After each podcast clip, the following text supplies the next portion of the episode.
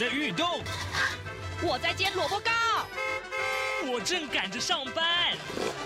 哦，我要赶着去上课啦！这个时候，我们都在听夏志平制作主持的《早安台湾》。早安台湾带给你最热门的时事访谈，最感动的人物专访，最直接的民意表达。对，让我们一起收听《早安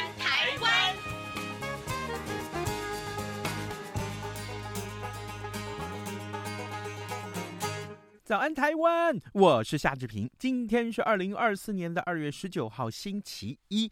各位，如果我告诉您放空发呆是好事，而且是好的不得了的好事，您愿意相信吗？来，今天的访谈单元里面，志平要为您访问的是《远见》杂志的内容长兼资深总主笔彭信珠。我们请彭总主笔告诉大家，放空发呆，那真是哦，你一定每天都要做的事哦。来，马上请您收听今天的访谈单元。早安现场。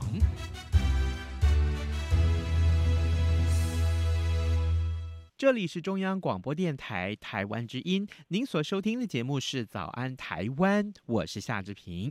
各位听众，呃，这每个月啊，《早安台湾》节目都会跟《远见》杂志连线一次，我们为您来介绍《远见》杂志当月份非常非常棒的一些封面故事，或是他们精心所进行的一些采访内容。这个月。哦，我看到这个题目的时候，我真的是深深为他们所感动。不但是感动，而且我超想就这样子每天照着《远见》杂志的建议来做。怎么回事呢？呃，各位听众，你会忙到每天要开四五个会吗？你要跑五六个行程吗？然后你根本喘不过气来，对不对？这个时候，你是不是渴望闭上眼睛，让你的脑袋放空一下？嗯，什么都不做啊，就你你可你可不可以光？光是发呆就可以了，但当我告诉你发呆、放空，让你充电，你要不要点头如捣蒜呢？今天我们为您介绍这一期的《远见》杂志，听完你一定会跟我一样主张天天放空。来，我跟你大家介绍一下，我们要连线访问的是《远见》杂志的内容长兼资深总主笔彭信珠。总主笔早安，自然早安，各位听众大家早。是，谢谢总主笔一早接受我们的访问啊！这个总主笔，我看这个题目的时候，我真的，我心里面是发抖的。我不知道为什么用这样形容词，因为我太赞同这个内容了。可不可以先请总主笔为我们大家介绍放空有什么好处啊？呃，这件事情啊，呃，是怎么发现的？或者说，大家有必要每天放空吗？其实我做这个题目跟你刚志平刚刚讲的是一模一样的这个原因，所以所有的同事都跟我说好累哦，好累哦，姐累趴了，累趴了。嗯，然后我就突然间想到说，去年我看到一篇外电，那个外电就在写说，美国的一个呃，就是那个学呃小艺术学院，就是劳伦斯大学，他们开了一堂课叫放空课。然后我这样的时候非常的讶异，我说怎么会有放空课？它的英文名字叫 Do Nothing，Do Nothing Course。然后我那张学生说 Do Nothing 啊，为什么 Do Nothing 还要开课呢？结果没有想到这一堂课爆红，你知道吗？就是他开了三个学期就有十四趴的学学生选修。那你知道美国通常会有一些那种很很新奇的课程，可是他可能一个学期、两个学期就阵亡。可是这一堂课，他今年夏季跟秋季还要开耶。所以我就觉得很不可思议。然后呢，后来我又去找到说，哎，二零二二年的时候，台湾有一个极极极度放空学校，它是一个虚拟的学校。然后三十一天之内，你知道那个集集，你知道集集车站已经很多人没有去了。结果它跟前一年的同期比较是增加了四百三十九趴，意思就是四点三九倍。那我就告诉我自己说，发生了什么事？为什么国内外都在教放空？嗯。然后我就发觉，就是说啊，对了，现在人真的压力爆棚了啊，所以大家都渴望放放空。可是后来我去研究之后发现，放空不是大家想的这么简单呢。他不是说叫你在那边啊就发呆、神游、做白日梦，然后呃噔噔噔噔噔，因为大家都会觉得说你就无所事事嘛，你就是偷懒嘛，对吧？不是的，它是一门很严肃的脑科学。而且它跟你的创意跟灵光乍现是息息相关的。为什么？这个就是为什么原件这一次一定要花这么大的篇幅来做这一件事，它是有意义的。哦。哦，原来是这样。哎，那好，那这样子，我们看到过什么样的文献，或者说呃，观察到什么事件，其实告诉大家，哎，呃，放空是有好处的。好，我举个例子好了，嗯，你们会不会常常听到人家讲说，某一个 moment 就是叫做 aha moment，aha moment 是来自于古希腊科学家阿基米德。因为阿基米德他接受到接收到国王的一个命令，他说，你在不能够破坏皇冠的情况底下，要去检验我这个皇冠是不是纯金打造的。你看哦，阿基米德何其聪明的科学家，嗯，他苦思多日不得其解。然后有一天呢，在洗澡的时候，他坐进浴盆，大家都知道嘛，坐进浴盆水是不是会溢出来？他突然间很兴奋的讲的这个古希腊语叫做 Eureka，Eureka，那个什么意思？就我找到了，我发现了。他发现说流出来的水等于他身体的体积，水就是浮力理论的来源。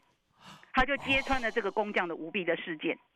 从此呢，这个是 Eureka moment 就变成是顿悟的代名词。我们又叫做 aha moment，aha moment 就是啊哈啊哈时刻。你有没有发觉，你常常就很惊叹的时候，你有一个同 同学或者有个同事一个朋友，突然间有一个鬼点子，哇！我今天有哦啊哈啊哈，就是那种你知道吗？就是脑脑袋顿就是顿顿开的，就是顿悟了，就灵光乍现的那种感觉。然后你会发现哦，像科学怪人的作家，很多的知名的文学作家，他们的 aha moment 都是来自于睡觉、放松，来自于散步。那你知道吗？科学家他百思不得其解，他就说奇怪的嘞，他们发现呐、啊，有很多这个问题很难解决，可是你绞绞尽脑汁的时候，你无所获；等到你放松发呆的时候，哎，你反而豁然开朗。所以不是科学家就要开始研究吗？嗯，那在一九九五年的时候，就有一位，我就不讲那个这个名字，因为太冗长了。就有一个这个美国的教授，他率先提出的大脑连休息睡觉都在活动的主张。嗯，那你想想看哦，我们一般用理解就是说啊，我就在睡觉，大脑怎么还在工作？不可能嘛。嗯，所以他提出这个主张的时候，大家当时并没有引起太太大的火花。接下来就二零一零一年、二零零三年，呃，接着有很多科学家做了研究。发现还真的有一些有有学问在耶，所以呢，就有一个教授把把大脑里面的这个区块称作预设模式回路，简称 DMN。DMN 可不可以请请对，我就要来解释一下再说一次。那个大脑呢，它主要有分三个部分，一个叫做警觉网络，一个叫做中央执行网络，一个就是我刚刚讲的预设模式网络，这三种。所以，当你前两个网络关闭的时候，进入发呆跟神游状态的时候，这个 DMN 才会开启。所以，为什么放空跟 DMN 是开启 DMN 的唯一的一把钥匙？那为什么要放空呢？因为 DMN 打开的时候，表示它开始可以去做很多的联想，所以它会产生创意。这个整个的来龙去脉是这个样子的，就是说，如果你一一天。二十四个小时都在专注于某一件事。我这样举个例子好了，就是说，很多的学者专家，他 focus 在某一件事情的时候，他是那个领域的专家。嗯。可是除了这个领域之外，他其他的部分，我不好意思这样讲，就是可能是幼儿园的程度，你知道吗？那你会发现哦，比如说 Steve Jobs 或者很多的创业家，他没有读很多书呢，甚至没有拿到大学学历耶。可是 Steve Jobs 为什么可以？呃，就是。怎么讲？诞生的这个全世界的一只智慧型手机，而且是颠覆了整个的手机产业。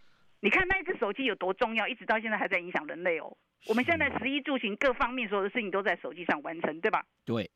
你知道，呃，Jobs 他是一个禅修学禅修的人哦。他是他是禅他对禅修这件事是很在意，而且他是深度的去进行这件事情。那大家都知道禅修是等于什么？就是冥想。嗯。他的目的是什么？就是要让你放松到放空。哦。然后再加上他主，他也修了很多艺术的课程。所以你会发觉，他把所有的东西放在一个手机上面的这样的概念，绝对不是一个你只专注在手机。的技术的领域的一个人可以联想出来的东西，你想想看哦，他把行事历，他把时钟，他把闹钟，把好多好多的东西全部都汇整在这个手机上面，这个就是联想力。那联想力来自哪里？联想力是来自我要跟跟各位听众分享的这个 DMN。那 DMN 呢？他到底在做什么？对，我举个例子哈，比如说我现在接受志平的专访，我们两个呢都是在很专注的状态。嗯，我们这个时候第一门不会打开，因为我很专注的接受你的访问，我很专注的回答问题。这个时候呢，好，我再举一个例子好了，就是我突然间手去碰到热水了。嗯，我的警觉网络就会告诉我说，我手很烫。很烫之后呢，你就会告诉你的中央执行网络，你要做动作，对不对？嗯。你要把手伸出伸伸走，然后你赶快要去呃水龙头冲水。对。哦，这个都是你可以开跟关的。嗯。我要把它开起来就开起来，把它关起来就关起来。可是这个预设，这个我刚刚讲的预呃预设模式回路 DMN，它很特别，嗯。只有这两个回路关起来的时候，它它它才会打开，所以它叫做预设。这也就是为什么，就是说，如果你不放空，那个那个 DMA 它就不容易被开启。你一直在专注某一件事的行动，那个部分它就是在那个 standby 的状态底下。嗯，你这样懂意思吗？好，那大家会问我说，那放空跟创意有什么关系？对，因为科学家他已经用实证来证明，他们透过核磁共振，然后他们就是拿学生当实验，然后教他解数学题，然后再去观察他的大脑的这个状态。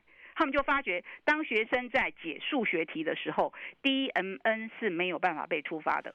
哦。可是等到他把数学题解完之后，他就会进入发呆的状态。那这个时候呢，这个大脑的这个 DMN 的这个区块的回路就会亮起来。嗯。那这个区块亮起来的时候，就是你创造力跟联想力最强的时候。原来。然后你很难想象哦。嗯。DMA 的那个耗呢，是占整个大脑总量的六到八成，哈，很难想象，对不对？你会觉得就是说，天哪，我的大脑怎么那么多的能量是用在无所事事这件事情上面？你不要看不起他，他做了好多事呢。对。我所以，所以我真的，我不是在帮我公司行销，我是要告诉大家，就是说，如果你对真的对放空这个脑科学有兴趣，你真的买远见杂志来看，你就会知道说，天呐，原来它真的是一门很严肃的脑科学，我真的没有在骗你，你就会知道说，为什么这件事这么重要。以前我们认为睡觉就睡觉啦，大脑跟着我睡觉，怎么可能还会耗能呢？但是不好意思哦，DMA 是占掉整个大脑总量的六到八成呢。就是几乎大脑的能量都是用在放空这件事情上面，所以这个革命性的发现呢，是震撼了整个脑科学界。因为大脑是真的很神秘的器官，嗯，一直到现在科学家还是在持续的探用当中。当然，我再回到我们的主题哈，就是说，为什么这个放空跟创意有关系？你知道 DMA 哈，它这个回路很特别，是当它一打开的时候，它会去仔细的翻找你大脑中储存的庞大的知识库、记忆库、感觉库。它会连接，连接呢就把平常不会连在一块的概念结合起来，会转换出超乎寻常的思考的成果，迎来我刚刚所谓的 aha moment 灵光乍现的时刻。而且它非常特殊的是，这个时候呢，它更容易去思考到未来的事情，而不是现在跟过去。而且它会根据你的大脑的情节、记忆跟语义的。这个记忆库去建立你对将来的模拟，它是会帮助个人规划未来的。它尤其有助于解决复杂性的问题，比如说顿悟性的问题跟激发新创意。嗯，所以呢，科学家终于找到答案，就是说他们以前百思不得其解，为什么当你在洗澡、睡觉、散步的时候，你可以解决难题、写出好文章？我刚刚不是举了几个例子吗？嗯，答案就在这里。哇！因为他放空了。哇！哎，总主编，我从来没有一次的访问过啊，这样的一个经验是告诉我自己说，原来我们平常漠视的一些生活细节，居然才是我们进步的原因。这让我真的是非常，我太匪夷所思。这就是为什么我要做他的原因。呃、很多人会觉得，就是说，姐，你是不是疯了、啊？放空跟我们原因什么关系？我说不不不，它是一门脑科学，而且我觉得我必须要把这样正确的观念传播出去。我要告诉大家，你知道吗？我是五年三班的，我是五年级生，我年纪很大了。嗯、你知道我那个年代哦，我们上课的时候是黑板跟粉笔，你知道吗？是，老师只要看到有学生哦发呆，嗯。打瞌睡，他那个粉笔多厉害！我觉得那个老师真的都经经过训练的，那个粉笔头就丢过去了。你们你也难想象，因为你比较年轻嘛，啊，他就醒过来了。为什么？我，我被丢过，我真的被丢过。因因为我们的教育告诉我们，你不能偷懒，你不能够放空，你不能神游，你不能做白日梦，对吧？是啊，我还要再告诉你一个。最真实的故事，你知道吗？我故意啊，偷偷的这一次做这个题目，去访问很多很多大学的教授。我说，哎，老师，请问一下，那如果现在你的学生在课堂上这个打瞌睡了，你会怎样？他说，我告诉你，社会的氛围呢是不允许我做任何的制止的动作的。但是我跟你说，我会故意点他的名字，哦，叫他回答问题。所以显然你知道吗？连老师都不知道放空是。是必然的，而且洪兰老师是脑科学专家，嗯，他还说，你真的不要轻易的去扼杀孩子做白日梦的时间，因为他极有可能会成为第二个贾博士，你知道吗？嗯，真的，就让他放空嘛，他就回来了嘛，就是你懂意思吗？就是说老师的意思就是说，你一直规定他要坐在这个书桌前，要把作业写完，可是他当下就解不出来嘛。你为什么要逼他做这件事？你让他的脑子休息一下，他的 DMA 是不是打开了？哎，打开之后，他极有可能去连接的结果就找到答案。你知道，甚至有清大的教授跟我讲说，嗯嗯，很可爱哦。他的学生考试的时候非常的紧张，嗯，然后呢，考试卷交完，踏出教堂的时候，教室的时候，告诉他，告诉老师说，老师，我知道怎么写那个题目了。啊，为什么？因为考试的那个时候他很紧张啊。他太紧张了，太紧张就是我讲的什么专注。他太太在专注在这件事情的时候，他的那个 DMA 是打不开的。DMA 打不开的时候，他没有去办法连接你的这个大脑的资料库里面所有的东西。嗯。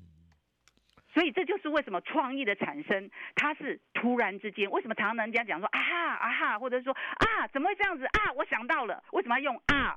就表示它是灵光。乍现嘛，嗯，表示它灵机一动嘛，表示就是顿悟出来的东西嘛，所以你才会啊哈啊，啊不然为什么我们会有惊叹号？我了解了，哦、我我们从前在这个学校里面啊上戏剧表演课的时候，那个老师会告诉我们说，哎，你今天来演一下哈，那个呃灵光乍现的时候的你要说的话的表情是什么？还有你说说通常会说什么话出来？啊，有一位同学他说啊哈，对耶，就对，对就是那个，哦、对。就是这个啊哈的意思。对对，你没有办法形容它嘛，对，所以你就用那个语惊那个惊叹号语助词来来形容这件事情。好，那我接下来要跟各位讲哦，欸、很多人就会问我，就说，哎、欸，那姐，你是不是要鼓励大家都无所事事啊，什么事都不要做，每天就在放空耍耍废呀？不是的、啊，不是吗？来，我告诉各位哈，你要有创意，你一定要有根本，对不对？嗯，对。这就是你一定要有一个专业存在，就是说，比如说你是建筑师，那你当然必须要有有足够的这个建筑的专业知识，对不对？对。那你记不记得这几年大家都鼓励所有的孩子都要跨域学习？嗯。为什么从小家长也好，老师也好，都鼓励孩子要大量的阅读？是。大量的阅读跟跨域的学习，这些东西都会去让你的大脑里面的资料库变得很充沛。那你想想看，那个就是抽屉的概念嘛。当你有一千个抽屉，一千个抽屉里面有各式各样的资讯、讯息、体验、记忆等等等等等等。那所以，当你的 DMM 打开的时候，它是不是要去连接所有抽屉里面的东西？可是你如果你抽屉里面的东西是空的，你当然不会有 aha moment 嘛。这样理解了吗？是是。所以放空不是叫你说都不要读读书，什么事都不要做，哎。是你必须要有基本的某一个专业，再加上你多这个跨域的学习，就是意思就是说你的人生体验够足够。嗯，然后你会发现一件事哦，我本来在文章里面没有写了，因为我担心人家读者会觉得我很刻意，但是这是真的。呃，是不是？你知道很多大学教授跟我说，坦白跟你讲啊，那个哈、哦、越会读书的学霸，嗯，他在某一个领域是专家，但是通常是帮那个不会读书的老板拎包的。这是真的，然后呢，那个不爱读书的那个老板呐、啊，他会捐钱给我们学校成立一个什么实验室，然后我在实验室再帮他做研究。这是真的，我不骗你，真的。因为你知道吗？因为所谓的科学家跟专家，他只在某一个领域很 niche 的那个领域，他真的是一百分。嗯嗯。可是跨出了这个领域之后，他其他的地方几乎是生活零蛋呢。你知道我真的听过，我不骗你，我就不能写嘛？那是真实的故事，一本到现在哦，嗯、你知道有顶大的教授，嗯、他受伤了，嗯，他去医院要敷那个伤口嘛，哈，然后医生就跟他讲说，哎，我跟你讲，那个你回去的时候呢，就用保鲜膜给他包一下啊，这样子哈，他的药比较容易被吸收。结果那教授竟然问医生说，什么叫做保鲜膜？你觉得不相信对吧？我也不相信啊！我，我那时候采访的时候，我不相信，我不敢写在文章里面，我怕被人家说，哎，你怎么把老师当做是笨蛋白痴？不是的，我不是要讲他是笨蛋白痴，就是说他太过于专注某个领域的时候，他其他的领域极有可能就会变变那个我们刚刚讲的，就是幼儿园的程度，是生活中的低能。对了，我不好意思用那两个字了哈，但是你会发现一件事，你看很多很多你所理解的那些很成功的创业家，嗯、要不就是大学没有毕业，嗯，要不学历就不会太高。您可是他们的人生阅历非常的丰富。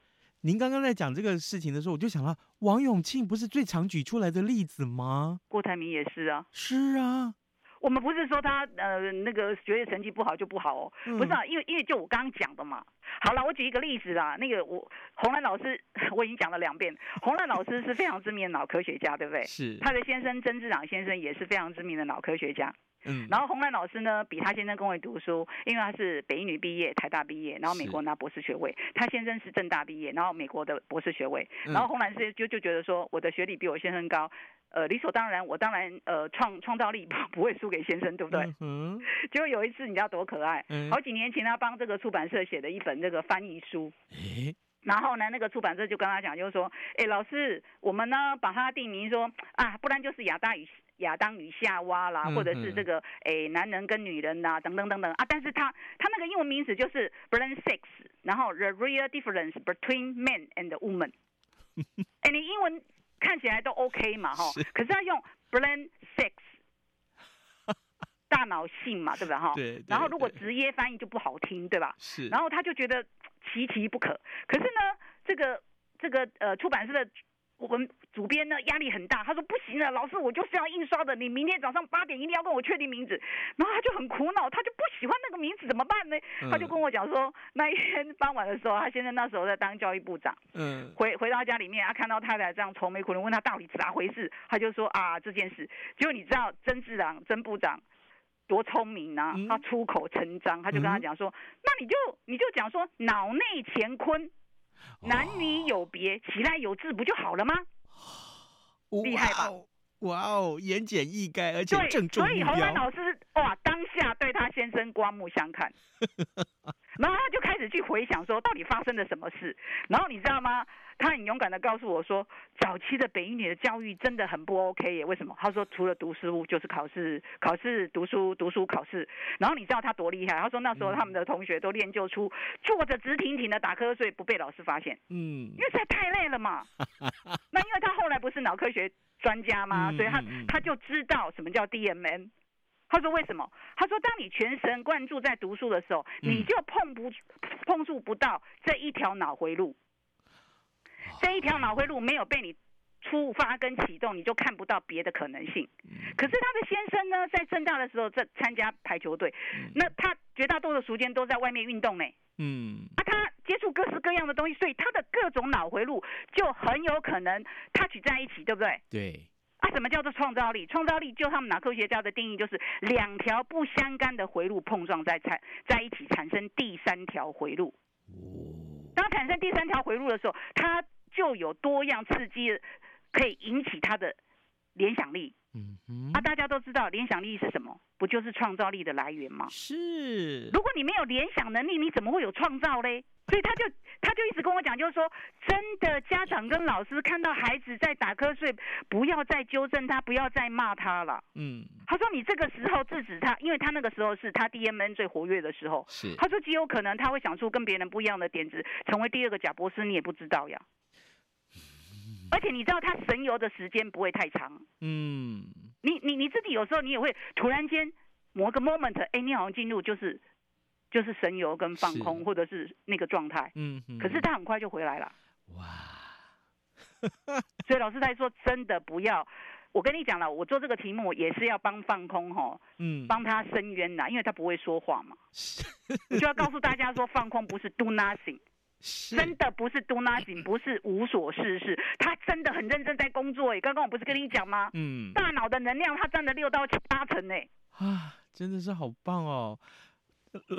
总主笔，我我问我们为什么今天才做这个题目？你应该早八百年做。没有，因为那个劳伦斯大学二零二二年才开这一堂课，然后那时候我当下不太敢做研究说，说我知道美国有太多的大学开了一些乱七八糟的课，只开一学期就就再见了。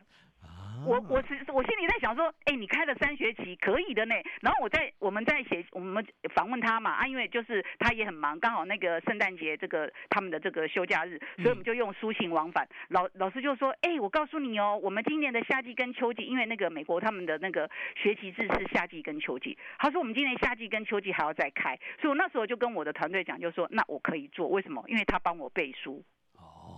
因为这一堂课不是不是那个昙花一现的课，是，嗯，好，各位听众，今天早上啊，志平真的，我我很少有过这么愉快的访谈经验，是让志平觉得，嗯，对。这个反对有理，造反有理，但这不是造反，发呆有理，放空有理，为什么呢？因为你要 look for your aha moment，你要找寻到你的 aha moment，就是在利用放空的时候，把你的抽屉打开，说不定你就是下一个贾伯斯，你会想出一个改变人类生活的点子来。但这一切源自于今天我们看到《远见》杂志带来的内容，而接受我们访。问的就是《远见》杂志的内容长兼资深总主笔彭信珠，彭总主笔，谢谢你告诉我们这个好消息。哎，我相信啊，这个呃，大家 都会想要赶快去照着总主笔您的话来做。好，这个来，大家跟我们一起奉行不渝，此刻开始放空好吗？我们非常谢谢总主笔您跟我们的分享，太棒了！我要把这个消息赶快告诉我儿子。呀谢谢您。好。早安，台湾，你正吃着什么样的早餐？吐司加火腿蛋，咬一口，然后收听中央广播电台。早安，暴马仔。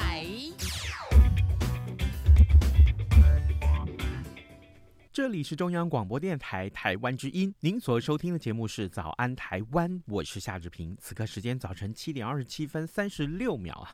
今天呢，呃，《中国时报》和《联合报》的头版头条，还包括了《自由时报》的头版上面，都把这则消息放在非常显著的版面呢、啊。各位，我先问你一个问题：当台湾的海巡碰上对岸的海警怎么办呢、这个考验着执法的应变，这是怎么回事呢？大陆常态化的巡查，今下海这个水域啊，紧张的这个呃这个升温啊，争端升温了。那么这是今天三个报都把它放在非常重要的版面。